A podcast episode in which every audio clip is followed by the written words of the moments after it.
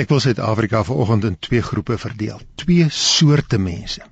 Die een groep is normale mense en die ander natuurlik abnormale mense.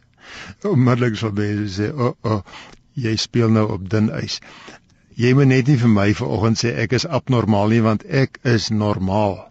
Nou ek sê ook so, want ek redeneer soos meeste mense. Normaal beteken iemand moet soos ek wees of normaal beteken iemand moet soos ons wees en as iemand anders is, dan is hulle nie normaal nie. Dan is 'n fout met hulle, iets is verkeerd met hulle. Die vraag natuurlik is wat is normaal? Die woord normaal beteken eintlik oorspronklik volgens 'n sekere norm, volgens 'n sekere maatstaf en abnormaal is jy wyk af van daai norm van daai maatstaf. Nou die woord normaal kom nêrens in die Bybel voor nie. Maar die saak kom voor die woord maatstaf kom voor. Ek lees in 2 Korintiërs 5 van soorte maatstawwe. Daar staan in 2 Korintiërs 5 vers 16 dat ons niemand meer meet volgens menslike maatstaf nie.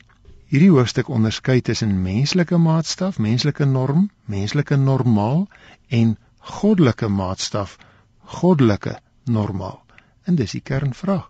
Die vraag is nie of jy dink jy normaal is nie, maar watter norm gebruik jy as jy beweer ek is normaal en jy's abnormaal? Want as ek die verkeerde norm, die verkeerde maatstaf gebruik, dan kan my indeling verkeerd wees. Dan kan my normaal eintlik abnormaal wees. En daarom wil ek hê ons moet met aandag kyk na Paulus se nuwe normaal waarvan hy in 2 Korintiërs vers 17 praat. Hy skryf daar: As iemand aan Christus behoort, is hy 'n nuwe mens. Ons meet hom nie meer volgens menslike maatstaf nie. Dis die begin. Om aan Christus te behoort maak vir jou 'n anderster soort mens. Jy hoef jou nie meer te meet aan die gemiddelde mens, die natuurlike mens nie.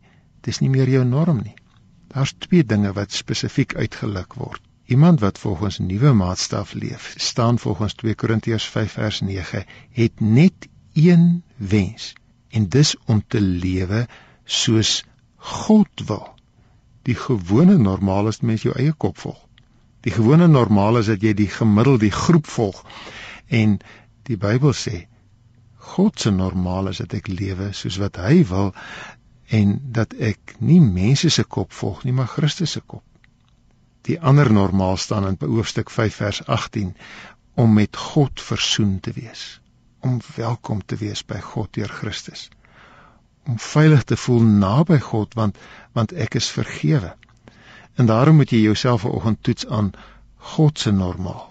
Dit beteken ek moet God se norms gaan soek sy maatstawwe in die Bybel deur deur Bybel te lees deur te bid partykeer alleen te soek partykeer saam met my kerkmense en dan leef dan normaal volgens daai normale standaarde. Jy gaan verrassend anders wees.